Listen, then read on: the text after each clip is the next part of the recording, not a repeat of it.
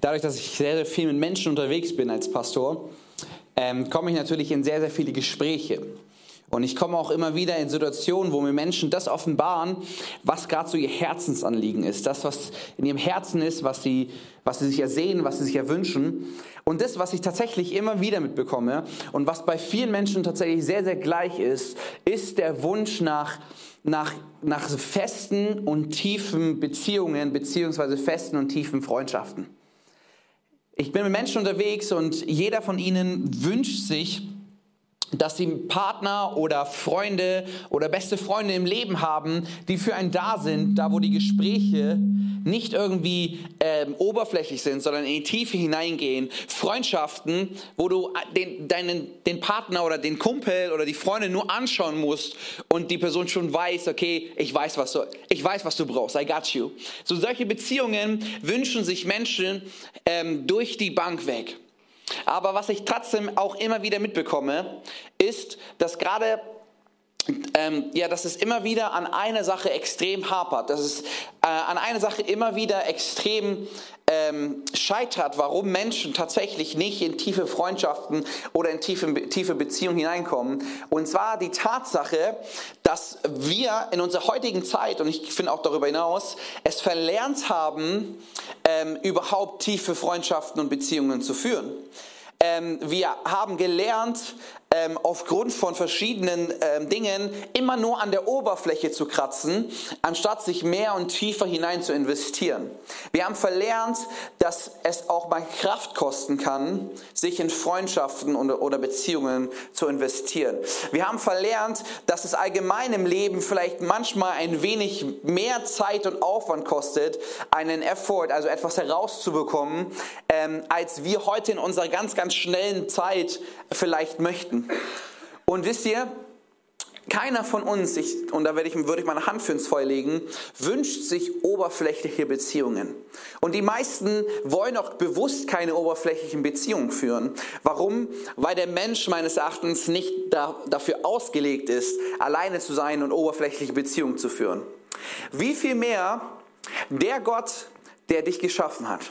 Wie viel mehr wünscht sich der Gott, der dich kennt, der dich erschaffen hat und der, dieses, der diesen Wunsch in dir nach, nach Freundschaft, nach, nach äh, ja, tiefen Beziehungen erschaffen hat, wie viel mehr wünscht sich dieser Gott ähm, keine oberflächlichen Beziehungen?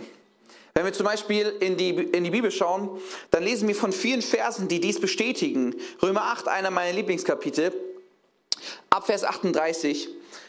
Ja, ich bin davon überzeugt, dass weder Tod noch Leben, weder Engel noch unsichtbare Mächte, weder Gegenwärtiges noch Zukünftiges, noch gottfeindliche Kräfte, weder Hohes noch Tiefes, noch sonst irgendwas in der ganzen Schöpfung uns je von der Liebe Gottes trennen kann, die uns geschenkt ist in Jesus Christus, unseren Herrn.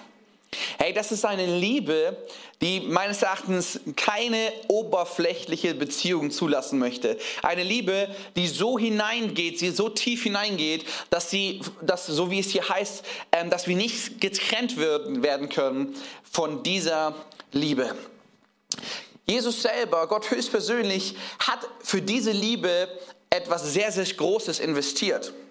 Es war nicht nur Zeit, es war nicht nur Gebete, sondern es war das Leben, was er gegeben hat für dich und für mich am Kreuz.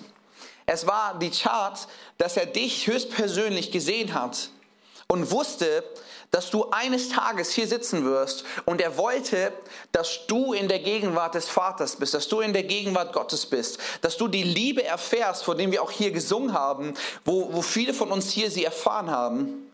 Dieses, die, diesen Investment hat Gott gegeben. Und deswegen dürfen wir auch immer wieder ein Investment zurückgeben. Denn Beziehungen leben immer, äh, beruhen immer auf Gegenseitigkeit. Eine einseitige Beziehung ist meines Erachtens zum Scheitern verurteilt.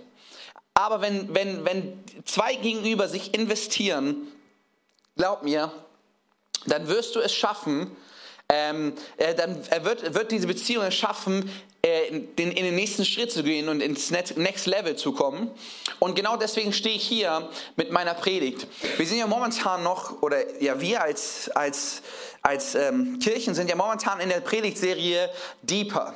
Und mit dieser Predigtserie wollen wir uns gegenseitig ermutigen und aufzeigen, wie wir schaffen, noch tiefer in die Gemeinschaft mit Gott zu kommen, noch tiefer in die Gegenwart Gottes zu kommen, noch tiefer die Liebe Gottes zu spüren. Vielleicht sogar auf einer Ebene, wo du sie noch selber noch nicht gespürt hast. Denn glaub mir, das, was du mit Gott bis jetzt erlebt hast, ist nichts im Gegensatz zu dem, was Gott noch mit dir vorhat. Ich sage immer wieder, äh, die Gegenwart Gottes und das Leben mit Gott ist eine Achterbahn, die niemals endet. Es ist nicht zwei Stunden anstehen, um fünf Sekunden Spaß zu haben, sondern eine Achterbahn, die niemals endet. Und deswegen dürfen wir auch immer tiefer hineinkommen in diese in diese Gegenwart und, und, dürfen wir tiefer hineinkommen in diese Liebe. Und ich habe uns ein Thema mitgebracht, was tatsächlich so mein, mein Herzensthema ist. Ein Thema, was ich aus Leidenschaft liebe und worüber ich Stunden reden könnte. Keine Angst, ich werde es nicht tun, aber es, es ist so in meinem Herzen. Und zwar darf ich mit uns heute über das Wort Gottes reden. Ich darf mit uns über die Bibel reden und warum wir anfangen sollten, nicht nur ähm, ja, die Bibel zu lesen, sondern auch anzufangen, in der Bibel zu forschen, sie tiefer zu verstehen und ein wenig mehr hineinzugraben in das Wort Gottes.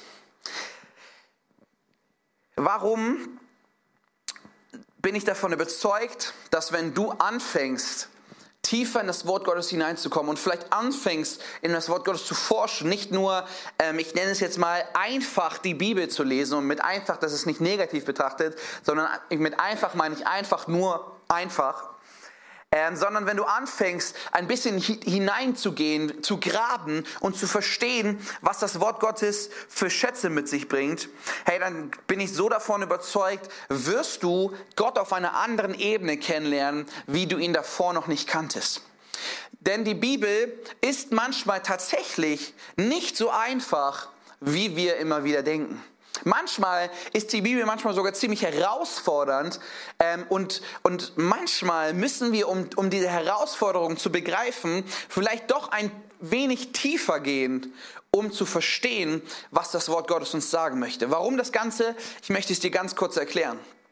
Ich habe das Gefühl, dass viele Christen denken, dass die Bibel wie ein Meteor vom Himmel gefallen ist. So als ob, als ob der, der Himmel aufgerissen wurde und so ein Lichtstrahl von oben kam, Engelsgesang da war und die Bibel runtergeflogen ist zu den Menschen. Nein, so ist die Bibel tatsächlich nicht entstanden.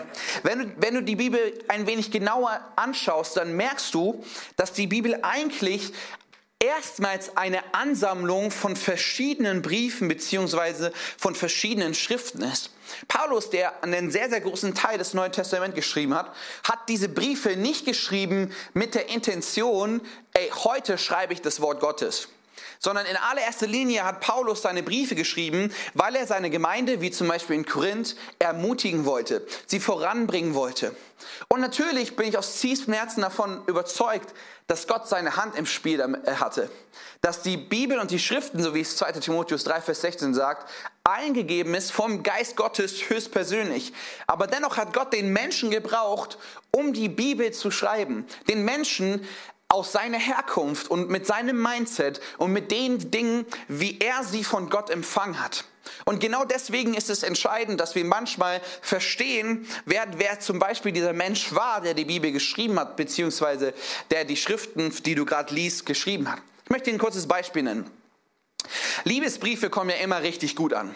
Das heißt, wenn du für deine Freundin oder für deine Frau noch keinen Adventskalender hast, schreib ihr doch mal 24 Liebesbriefe. Das kommt richtig, richtig gut an. Meine Frau ist heute mit hier, die ist jetzt oben mit unserer Tochter. Und wenn ich, wenn ich ihr einen Brief schreibe, einen Liebesbrief, dann bin ich so aus tiefstem Herzen davon überzeugt, dass sie diesen Brief zu 100% verstehen wird. Warum? Weil meine Frau mich kennt. Sie kennt mich seit über zehn Jahren. Sie weiß, was für Witze ich reiche. Sie weiß, was für Insider zwischen uns sind. Sie weiß, sie kennt meinen Schreibstil. Sie kennt mich einfach und deswegen weiß sie, wie ich Dinge gemeint habe.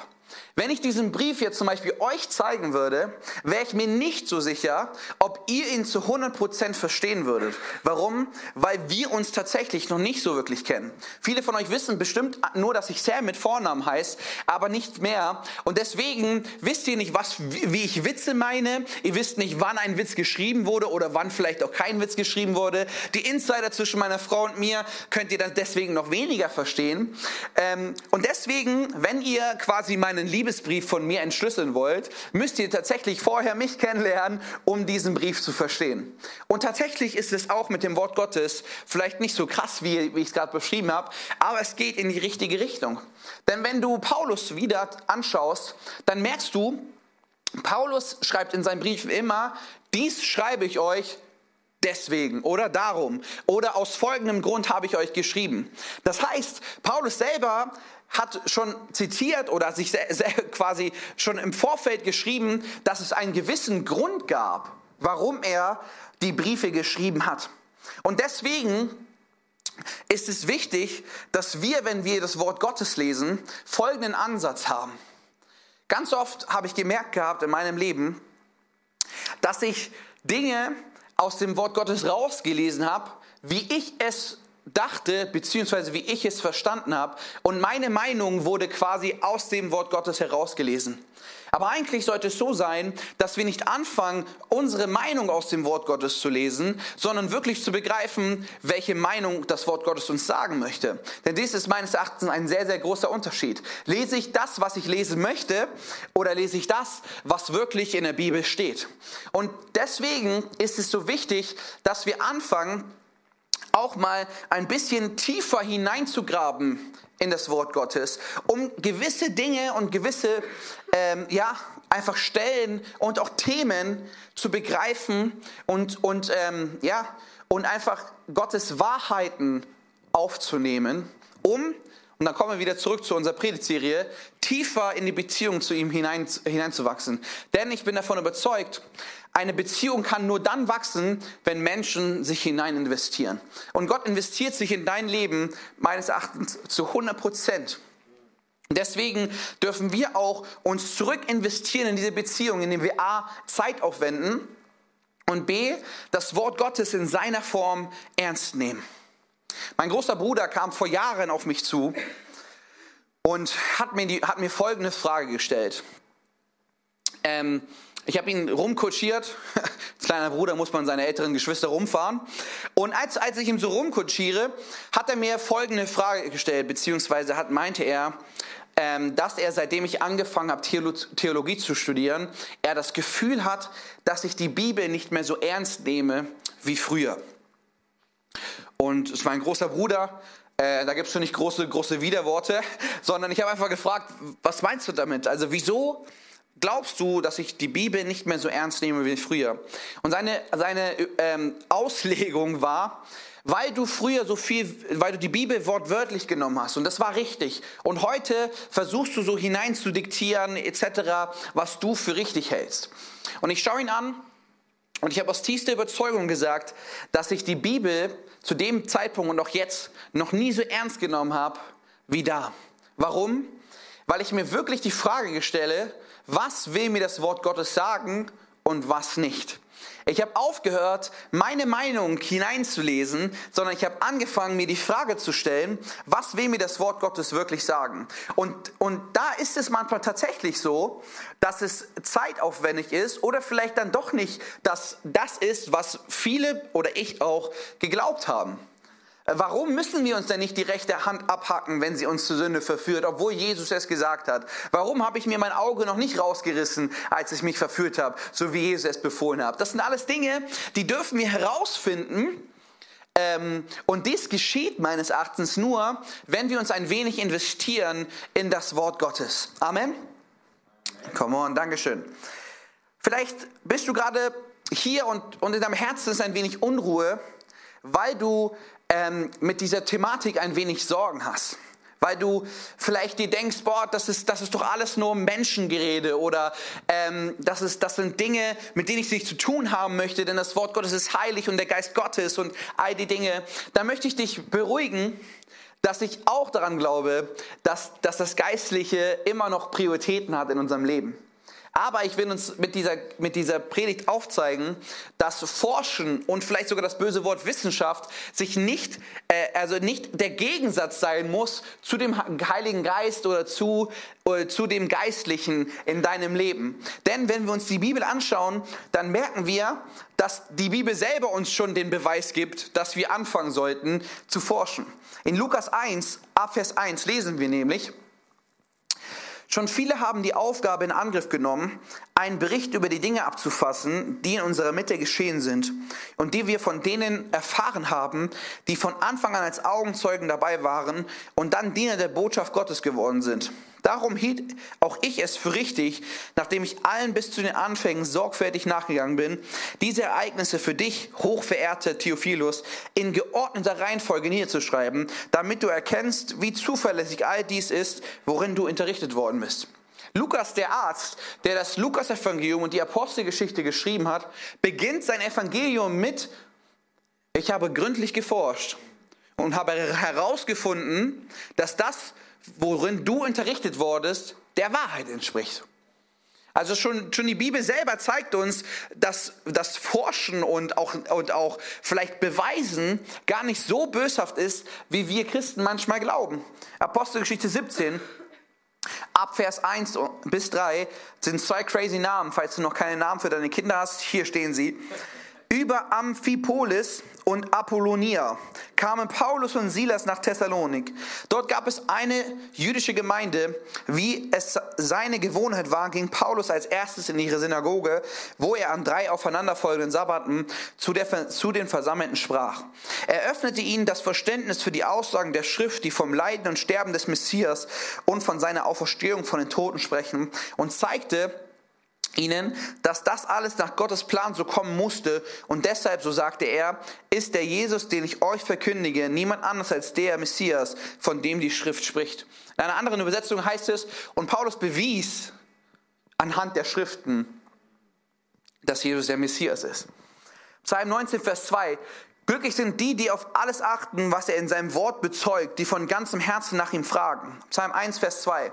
Glücklich zu preisen ist, wer Verlangen hat nach dem Gesetz des Herrn und darüber nachdenkt, Tag und Nacht. Das sind jetzt einige Verse von vielen, die ich uns aufzeigen wollte, dass das Forschen und das vielleicht sogar beweisen und sich dahinter setzen und drüber nachgrübeln und vielleicht auch äh, Beweise finden für das Ganze, sich nicht, also nicht gegen das Wort Gottes spricht. Im Gegenteil, ähm, es, es bezeugt eigentlich das Wort Gottes. Und ähm, ich bin davon überzeugt, dass Beziehungen ein vertrautes Verhältnis braucht. Und ein vertrautes Verhältnis geschieht dann nur, wenn tiefe und intime Zeit miteinander verbracht wird. Aber wenn wir anfangen, immer nur oberflächlich am Wort Gottes zu kratzen, dann werden wir Gott nie in seiner Fülle erkennen. Dann werden wir Gott nie in, der, in dem Ausmaß erkennen, wie er sich selber offenbart hat im Wort Gottes. Und deswegen diese Predigt. Ich habe uns ein paar Dinge mitgebracht, die einfach wichtig sind, um das Ganze zu begreifen. Im ersten Punkt habe ich uns versucht aufzuzeigen, dass das Geistliche durch, durch die Bibellese nicht verschwindet. Ähm, dass, dass nicht auf einmal ähm, das Wort Gottes von der Hand Gottes ähm, äh, weggenommen wird und durch eine Menschenhand ersetzt wird. Ich wollte uns nicht aufzeigen, dass ähm, Gott aus dem Zentrum genommen wird, wenn du anfängst zu forschen. Nein, im Gegenteil. Ich habe uns versucht aufzuzeigen zeigen im ersten Punkt, dass das Geistliche entsteht, wenn du die Bibel tiefer verstehst. Und um sie tiefer zu verstehen, musst du manchmal tiefer graben. Amen. Und das Zweite, was ich uns mitgebracht habe, ist, sind folgende, manche Aussagen, die ich über das Bibellesen gehört habe. Oder vielleicht sogar manche Aussagen, die gerade in deinem Herzen sind, die du mir vielleicht sogar nach der Predigt sagen möchtest. Und ich dachte mir, ich nehme das Ganze mal vorweg, um dir die Angst zu nehmen. Das ist die erste Aussage, ähm, die, ich, die ich immer wieder höre, wenn es um das Bibellesen geht. Sam, das Lesen allein reicht doch schon. Wenn ich jeden Tag meine Bibel lese, dann muss es doch reichen. Wieso kommst du mir jetzt mit Forschen? In einer Beziehung muss man keine Wissenschaft anwenden, damit sie wächst. Aber Investment gehört in eine Beziehung hinzu. Und manchmal muss man sogar mehr investieren als sonst, um tiefer hineinzukommen. Und deswegen ja, Bibellesen an sich allein ist schon gut und ist auch richtig und wichtig. Aber manchmal reicht dieses einfache Bibellesen, und dies einfach möchte ich wieder betonen, dass es nichts Negatives ist, sondern einfach nur das, ja, das Lesen, reicht es manchmal nicht aus, um in die Tiefe hineinzukommen. Ich möchte dir ein Beispiel nennen. Ich weiß nicht, warum ich mich eigentlich nie auf die Frage vorbereite, aber irgendwie passiert es immer wieder. Denn wenn ich nach Hause komme abends oder mittags, egal wann ich nach Hause komme, stellt mir meine Frau immer wieder dieselbe Frage. Immer. Und zwar, wie war dein Tag? Und meine Antwort ist tatsächlich immer gleich. Gut. es ist so. Meine Frau stellt mir die Frage, wie war dein Tag? Und meine Antwort ist gut. Und jetzt lacht ihr, warum? Weil ihr ganz genau wisst, dass diese Antwort noch nie ausgereicht hat. Noch nie hat meine Antwort ausgereicht. Denn mit der Frage, wie war dein Tag, möchte sie nicht nur wissen, wie mein Tag war, sondern sie möchte auch wissen, was ich gemacht habe. Und sie möchte nicht nur wissen, was ich gemacht habe, sondern sie möchte auch am liebsten wissen, wie ich mich in dem Moment gefühlt habe, ob es herausfordernd war, ob ich Freude daran hatte. Sie möchte einfach in ein tiefes Gespräch kommen und die Antwort gut reicht da leider manchmal nicht aus, auch wenn ich sie manchmal geben möchte. Aber meine Frau versteht mich dann wirklich tief, wenn ich ihr auch Informationen über mich gebe.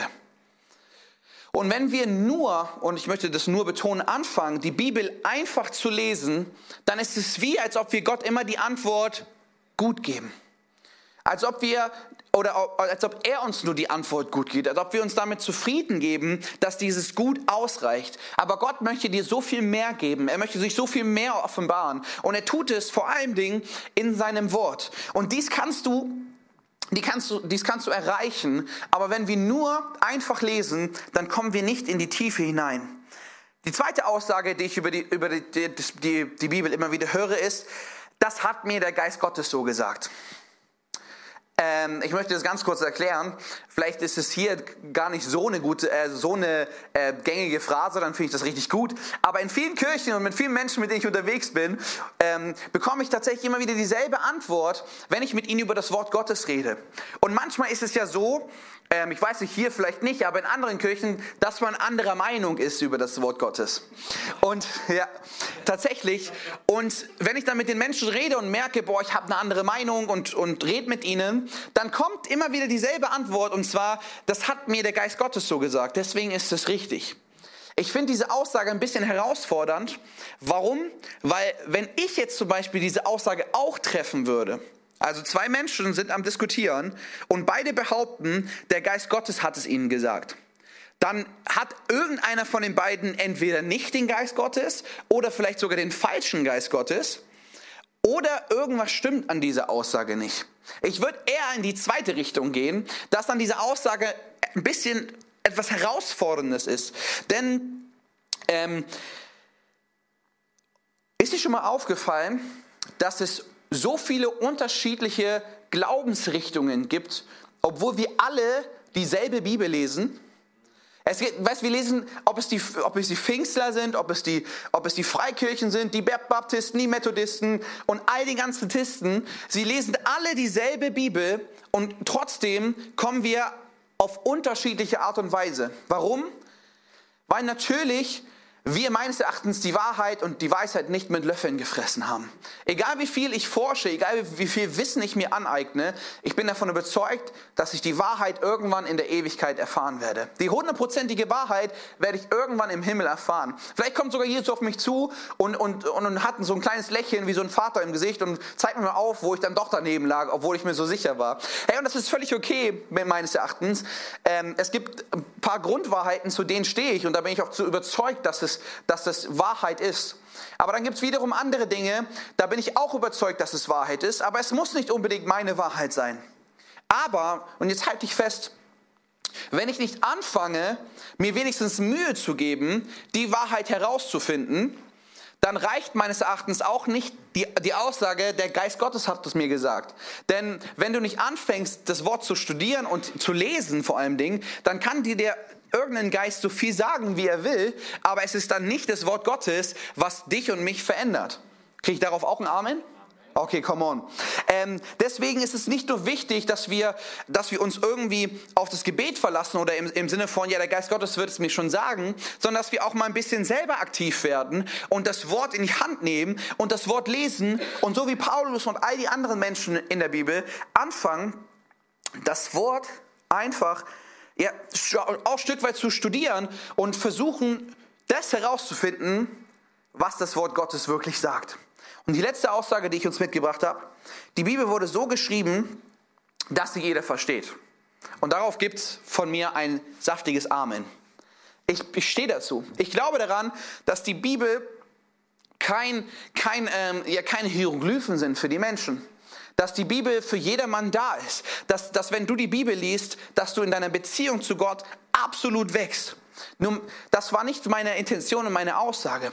Was ich uns versucht habe, in der Zeit, die ich jetzt predige, aufzuzeigen, ist, dass es gewisse Stellen im Wort Gottes gibt, die dann doch ein wenig schwieriger sind zu verstehen als manch andere. Deswegen, selbst wenn du über Jahre die Bibel einfach nur liest, ohne sie zu studieren oder zu forschen, wirst du trotzdem irgendwann in der Ewigkeit sein, wenn du Jesus von ganzem Herzen lieb hast.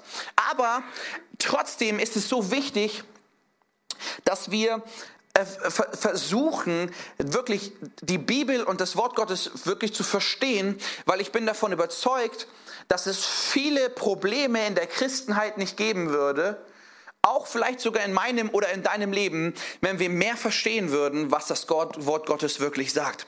Hey, es gibt viele Menschen, mit denen ich unterwegs bin, die, die, die, die, die Furcht vor Gott haben, die Angst vor Gott haben, weil sie, weil sie den Gott als, als zornigen und fast schon bösartigen Menschen sehen, der nur darauf wartet, dass du ja einen Fehler machst, damit er dich bestraft. Und dann gibt es wiederum aber die andere Seite, mit denen ich unterwegs bin, die, die so davon überzeugt sind, dass, ähm, dass wir einen liebevollen Daddy haben, der uns ja eh verzeiht, was wir tun und deswegen ein Leben führen, was eigentlich aber auch gegen, dem, gegen das, das Leben, was wir im Wort Gottes lesen, ähm, leben. Und wenn beide Extreme, und das ist jetzt nur ein Beispiel, mehr darauf berufen worden würden und mehr einfach das verstehen würden, was das Wort Gottes wirklich sagt, dann würden sie nicht in dem einen Extrem oder dem anderen Extrem leben, sondern in der gesunden Mitte.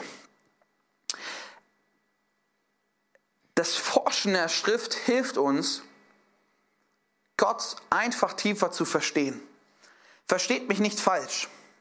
Du musst erst, du musst keinen Doktortitel haben, um die Bibel zu verstehen.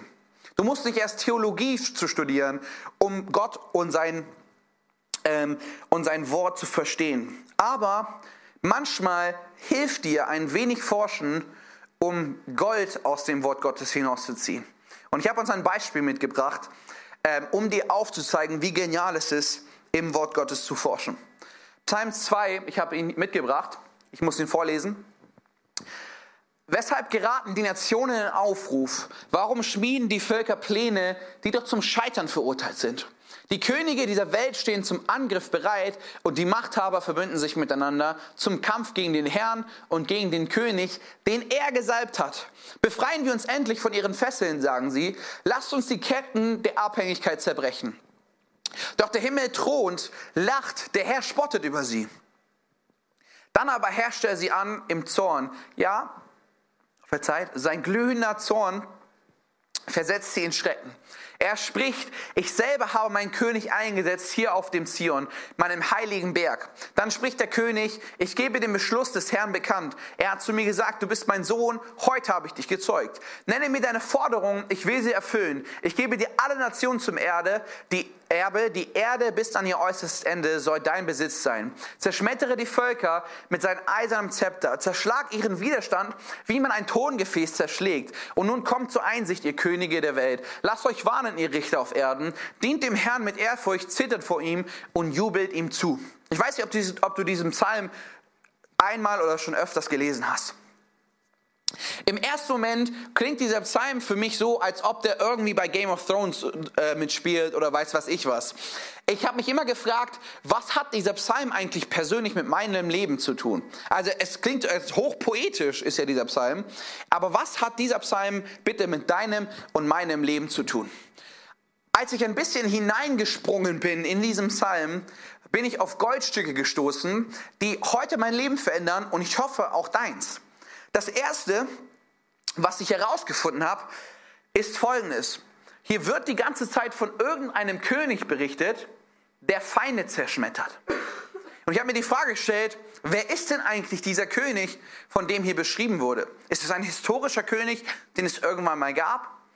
Wenn du genau liest, dann merkst du, dass der Herr, also in dem Fall Gott, diesem König alle Länder der Erde, beziehungsweise alles, was auf dieser Erde ist, als Erbe mitgibt. Wenn du dir das Alte Testament und das Neue Testament durchliest, gibt es nur einen König, der dieses Recht hatte. Und zwar Jesus höchstpersönlich. Nur Jesus als vollkommener König hatte das Recht, dass ihm alles unterstellt war. Somit können wir lesen, dass dieser Psalm ein messianischer Psalm war. Die messianischen Psalme waren die, ähm, die Hymnen für das Volk ähm, zur Auferbauung, zur Ermutigung, denn der Messias war der, der sie aus der Knechtschaft befreien wird. Und genau das, dies ist dieser Psalm. Das heißt, wir dürfen hier lesen von einem König, der uns befreien wird. Wovon befreit er uns? Wir lesen hier von, von Menschen, die sich losgesagt haben an Gott. Jetzt sind hier natürlich keine historischen Menschen gemeint, sondern hier ist, hier ist einfach eine Gegenüberstellung geschieht hier zwischen zwei Völkern bzw. zwei Königreiche. Und zwar das himmlische Königreich und das irdische Königreich. Und hier wurde aufgezeigt, dass das irdische Königreich sich lossagen möchte vom himmlischen und beweisen möchte, dass sie so viel stärker und so viel mächtiger sind als das himmlische Königreich. Was ist die Antwort in diesem Psalm? Der Himmel, er lacht über sie. Warum ist es wichtig für dein Leben, Vielleicht hast du das Gefühl, dass hier auf Erden dein Leben dir aus der Hand gleitet, dass die Sorgen und Nöte viel zu groß werden und du dir immer wieder die Frage stellst, wer hat denn jetzt eigentlich noch die Macht? Und da genau Jesus reinkommen möchte und dir sagen möchte, glaub mir, ich habe die Macht, dich auch dort raus zu befreien, wo du gerade bist. Denn dieser Psalm klärt immer, immer wieder die Machtfrage. Wer hat das Sagen? Und der Psalm zeigt ganz klar auf Jesus und das himmlische Reich. Und das Dritte, was wir hier lesen, ist eine absolute Zusage, die ich so genial finde. Warum nimmt auf einmal der König irgendein Zepter und zerschmettert irgendwelche Tongefäße? Dieser Psalm wurde in eine Zeit geschrieben, wo es ein Königsritual gab. Und in diesem Ritual ist Folgendes passiert.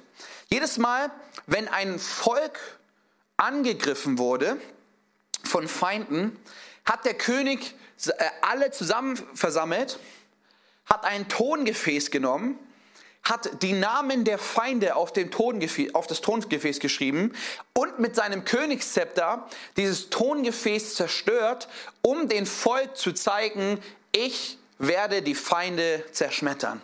Ich bin immer noch größer als die Feinde. Und genau das zeigt uns dieser Psalm auf, dass Gott, dass Jesus deine Feinde kennt und er sie eigentlich auf Tongefäße schreibt und sie zerschmettern wird und sie aus deinem Leben verbannen wird. Hey, dieser Psalm, ey, er hat mich so ermutigt. Und jetzt, wenn wir einfach nur gelesen hätten, dann hätten wir von irgendeinem König gelesen, der irgendwie einen Zepter in der Hand hat und irgendwelche Aggressionsprobleme, weil er irgendwelche Tongefäße zerstört. Aber weil wir jetzt ein wenig hineingesprungen sind in diesen Text, haben wir gemerkt, dass da sehr, sehr viel Wahrheiten und sehr viel Goldnuggets sind für dein Leben. Und genau deswegen sollten wir auch mal tiefer hineinschauen in das Wort Gottes, um genau dies zu, zu verstehen für dein Leben. Jetzt bin ich ein bisschen ungerecht mit euch gewesen, denn für diesen Psalm habe ich eine ganze Woche gebraucht. Das war eine Hausarbeit von mir und ich habe jeden Tag ein, paar Stunden dran gearbeitet, um auf diesen Psalm zu kommen. Aber ich möchte nochmal betonen, du musst nicht erst Theologie studieren oder eine Hausarbeit schreiben und eine Woche Zeit investieren, um gewisse ähm, ja, Goldstücke aus dem Wort Gottes zu bekommen. Es geht auch in deinem ganz normalen Alltag. Mit ein paar gewissen Tipps und Tricks kannst du auch in deiner, in deiner Bibellese auf ein nächstes Level kommen. Diese Tipps darfst du dir sehr, sehr gern aufschreiben. Das erste, was ich dir mitgeben möchte, lies deine Bibel aufmerksam. Wie oft haken wir das Bibellesen einfach nur ab? Oder vielleicht kennt ihr das, das ist manchmal bei mir so, wenn ich Geschichten aus der Bibel schon kenne, dann, dann fange ich an, in Lichtgeschwindigkeit zu lesen, weil ich weiß ja schon, wie das, wie das Ende ist. Lasst uns aufhören, unsere Bibel in Lichtgeschwindigkeit zu lesen. Und lasst uns auf, anfangen, unsere Bibel aufmerksam zu lesen. Und nicht nur aufmerksam lesen, sondern, das ist das Zweite, fang an, dir deine Fragen aufzuschreiben, die du hast. Ich glaube, du hattest schon öfter mal, als du Bibel gelesen hast, die Frage gestellt, warum ist das Ganze? Warum, was hat das mit meinem Leben zu tun? Oder wer ist jetzt dieser König? Oder wie, was, jenes? Das sind Fragen, die wichtig sind. Schreib sie dir auf und versuch genau diese Fragen ähm, zu lösen. Denn wenn du diese Fragen hast, hat sie vielleicht auch jemand anders. Und wenn sie jemand anderes vielleicht hat, sind die tatsächlich vielleicht relevant, um die Stelle ein wenig zu verstehen. Und die Ws, die du im Deutschunterricht hattest, sind hierfür auch sehr, sehr wichtig. Wer, wie, was, wo, das sind alles Fragen, die du an deinem Text haben darfst. Denn die werden dir helfen, das, den, den Text tiefer zu verstehen. Nochmal ein kurzes Beispiel. In Lukas 15 lesen wir vom verlorenen Sohn. Und falls du die Geschichte ein wenig kennst, es, am Ende wird ja offenbart, dass es nicht nur einen verlorenen Sohn gab, sondern eigentlich zwei. Es gab den einen Jüngeren, der das Erbe wollte und das Erbe verprasst hat ähm, und zurückkam und vom Vater wieder aufgenommen wurde. Aber dann gab es ja auch noch den älteren Sohn, der sein Leben lang zu Hause war bei seinem Vater, aber am Ende seinen Vater doch nicht kannte, weil er nicht wusste, wie gutherzig und barmherzig sein Vater ist. Hast du dir schon mal die Frage gestellt, ähm, wer bildlich gesehen eigentlich dieser zweite verlorene Sohn ist. Denn es ist ja offenbar, dass, er, dass Lukas 15 eigentlich nur eine Geschichte ist, die Jesus aufgezeigt hat, um etwas zu verdeutlichen. Und der zweite verlorene Sohn ist tatsächlich auch eine gewisse ähm, ja, Menschengruppe, die heute immer noch aktiv ist. Und zwar, wenn du Lukas 15 von Anfang an liest, dann liest du, dass die Bibel sagt, und Jesus spricht zu den Juden und zu den Pharisäern. Die Pharisäer waren Menschen, die das Wort Gottes auswendig aufsagen mussten, die jeden Tag in der Synagoge, also im Tempel Gottes waren. Aber dennoch lesen wir von Jesus, dass genau diese Menschengruppe Jesus und den Herrn eigentlich nie wirklich kannten. Und somit wollte Jesus uns auch, auch aufzeigen, dass wir vielleicht, dass wir vielleicht ähm, unterwegs sein können mit dem Vater, aber ihn nicht verstehen. Und wir deswegen anfangen sollten, mehr und mehr den Vater zu verstehen. Also, lies aufmerksam, schreib dir deine Fragen auf und mein letzter Punkt, kauf dir gutes Werkzeug. Jeder, Handwerk, jeder Handwerker weiß, mit gutem Werkzeug ist die halbe Arbeit schon erledigt. Und wir geben so viel Geld aus für so viele Sachen, weil wir so überzeugt sind, dass äh, teure Sachen auch gute Sachen sind, aber geben uns dann doch damit zufrieden, eine 1,50 Euro Bibel zu haben. Und jetzt möchte ich nichts gegen die 1,50 Euro Bibel sagen, das ist genauso Wort Gottes wie alles andere. Aber Je mehr wir auch in das Wort Gottes investieren, desto mehr bekommen wir gutes Werkzeug. Es gibt Bibeln, die kosten vielleicht ein wenig mehr, aber die wurden so entwickelt, ähm, da haben sich Menschen hingesetzt mit dem Ziel, wie schaffe ich es, den anderen das Wort Gottes so einfach wie möglich rüberzubringen. Und diese kosten vielleicht ein wenig was, aber sie helfen dir, die Bibel mehr zu verstehen. Deswegen möchte ich dich auch ermutigen, ähm, auch in das Wort Gottes zu investieren, mit gewissen ja, Finanzen vielleicht sogar, äh, mit, mit gewisser Zeit und vor allem Dingen mit, ja, mit, mit, einer, mit, einem, mit einer Herzenshaltung. Ich will das Wort Gottes tiefer verstehen. Das Worship-Team darf schon mal nach vorne kommen, denn ich möchte mit einer Geschichte enden, die ganz, ganz entscheidend ist. Für die, die sich ein wenig in der Kirchengeschichte auskennen, wissen, dass Martin Luther ein sehr, sehr wichtiger Mann war, auch für dein Leben. Denn Martin Luther hat die Bibel, so wie es sie damals auf Latein gab, ins Deutsche übersetzt. Und dieser Mensch hatte folgende Story. Martin Luther sollte ja eigentlich Anwalt werden, weil seine Eltern es unbedingt wollten und aufgrund von, von ein paar Begegnungen ist er dann Priester geworden. Aber irgendwann hat er, wollte er sein, sein, seinen Priestertitel ablegen und er wollte nicht nur seinen Priestertitel ablegen, sondern er wollte eigentlich auch seinen Glauben ablegen. Denn er hatte eine Sache, die ihn extrem herausgefordert hat. Und zwar hat er, hat er selber beschrieben, dass er mit der Last der Sünde nicht mehr klarkommt. Die Sünde, sie ist so schwer in seinem Leben und er schafft es selber nicht mehr, sie loszubekommen. Er, er fühlt sich vor Gott, als ob er sündig ist, als ob er ein, ein Sünder ist und er schafft es nicht, da rauszukommen. Und auch sein Gottesbild hat sich verändert, weil er Gott quasi einen Kopf geworfen hat. Hey, du bist ein zorniger Gott, der nur darauf wartet, bis ich Dinge falsch mache. Gott sei es gedankt, hat Martin Luther etwas getan. Und zwar das, wo ich dich heute den ganzen Abend mit ermutigen wollte. Martin Luther hat in der Bibel geforscht und sie gelesen. Und er hat angefangen, den Römerbrief zu übersetzen. Und als er den Römerbrief übersetzt hat, konnte er, äh, konnte er nicht mehr aufhören zu weinen, weil er solche, solche Freude und solche Liebe äh, gespürt hat. Denn im Römer 8, da, da heißt es, da gibt es keine Verdammnis für die, die in Christus Jesus sind. Und aufgrund von dem Römerbrief, was by the way sein Lieblingsbrief war, hat er angefangen, Gott auf eine andere Art und Weise kennenzulernen. Und aufgrund von dieser Tatsache hat er angefangen, Gott ähm, ja, einfach näher zu kommen und konnte seine alten Lasten, das, was er von Gott gedacht hat, ablegen und konnte Gott auf eine ganz andere Art und Weise kennenlernen. Und das nur, weil er ein wenig tiefer hineingegangen ist in das Wort Gottes. Und vielleicht bist du heute Abend hier und hast auch gewisse Struggles. Du hast Gott, äh, du, äh, du, siehst Gott gerade von einer Art und Weise, von einem Charakterzug, ähm, wie er sich selber dir aber gar nicht vorgestellt hat und wie er sich auch gar nicht im Wort Gottes vorstellt. Da möchte ich ermutigen, dass du anfängst aufzustehen und den Gott zu suchen, den wir in der Bibel lesen. Und zwar zu forschen, mit Menschen darüber zu reden, deine Pastoren oder deinen Pastor zu fragen, hey, wie ist es denn wirklich gemeint? Und Gott wirklich einfach auf einer anderen Ebene kennenlernst. Wenn du auch hier bist und gerade Glaubenszweifel hast, hier bist und ja, vielleicht einfach auch, vom, auch genau wie Martin Luther deinen Glauben an den Nagel hängen möchtest, dann möchte ich dich ermutigen, einfach diesen Gott zu suchen, der sich dir sehr, sehr gerne offenbaren möchte so wie er sich aber offenbaren möchte. Nicht wie andere Menschen es dir gesagt haben oder wie du es vielleicht glaubst. Deswegen lass uns einfach jetzt äh, in diesen Song hineingehen und einfach Gott suchen und ihn darum bitten, dass er uns durch sein Wort ihn näher bringt. Also, dass wir ihn näher kommen durch sein Wort. Amen.